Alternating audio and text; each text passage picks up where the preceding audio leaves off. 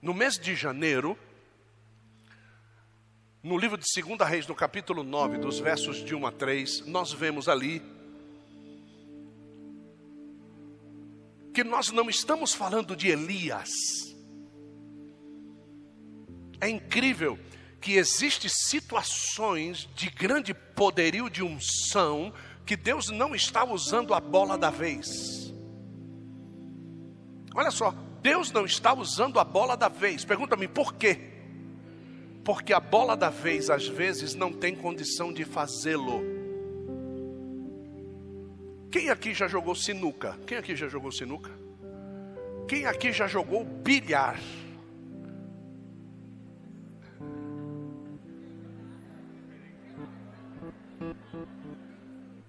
Entendeu? Sim ou não? Quem aqui já jogou baralho? Quem aqui já jogou poker? Entendeu? Quem aqui já jogou ping-pong? Quem aqui já jogou tênis de mesa? Quem aqui já jogou frescobol? Calma, não precisa se manifestar. Quem aqui já jogou tênis? Então, existem diferenças. Tem pessoas que dizem que jogam baralho, mas ele joga 21, irmão. E de vez em quando precisa de calculadora. Ah, você precisa entender que se Deus te chamou para fazer algo e você não se capacitou para isso, Ele vai usar outra bola. Você era a bola da vez.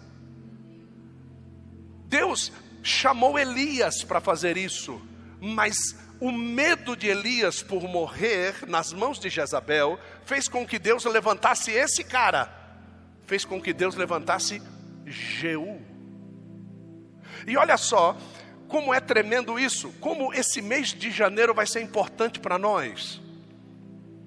Porque no mês de janeiro, Elias, que talvez seja eu e que precisa se tornar em Jeú, no mês de janeiro, esse cara que fica com medo por causa de um recado. Repete comigo e diga: recado. Um recado chegou e disse assim: Olha, da mesma forma como você fez, Elias, o seu pescoço vai ser cortado também. Só que Deus manda Elias dizer para Jezabel que é o pescoço dela, a carne dela, que os cães vão lamber. Mas o medo faz ele correr, embora Deus tivesse dito para ele: não tenha medo. Ele corre para dentro da caverna e Deus vai buscá-lo lá e pergunta para ele: Você não está sabendo que você é a bola da vez, cara? Você não está sabendo que eu não posso usar outra bola para cair na caçapa agora? É você.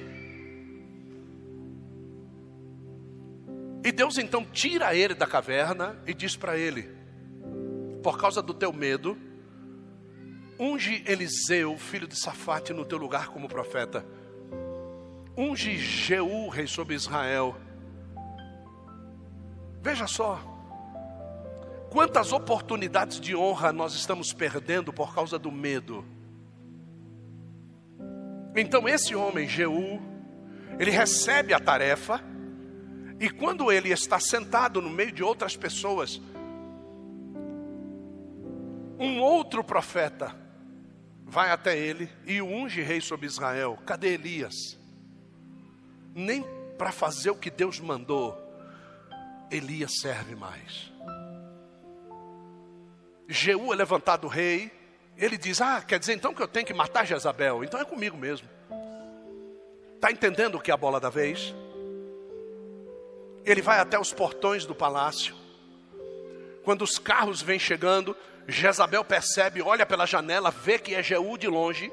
Ouça bem como vai ser o ano de 2022. Vê que é Jeú de longe, ela vai até o espelho. Ela pinta os olhos ao redor. Ela chega na janela, jogando seus cabelos para trás, olha bem nos olhos de Jeú, com o espírito de controle e sedução que ela tinha sobre a vida de Acabe. Mas quem tem uma unção verdadeira não sucumbe diante de Jezabel.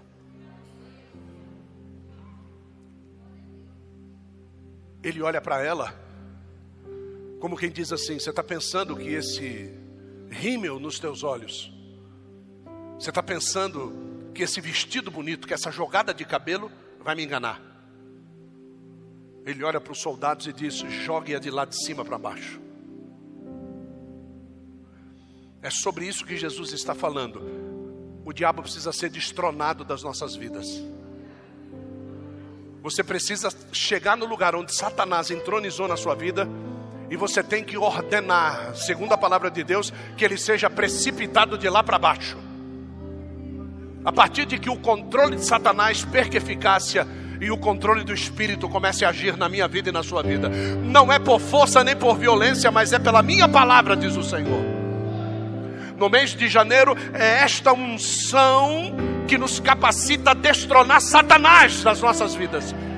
É uma unção que vem com força e vai ordenar ao inferno que bata em retirada das nossas vidas.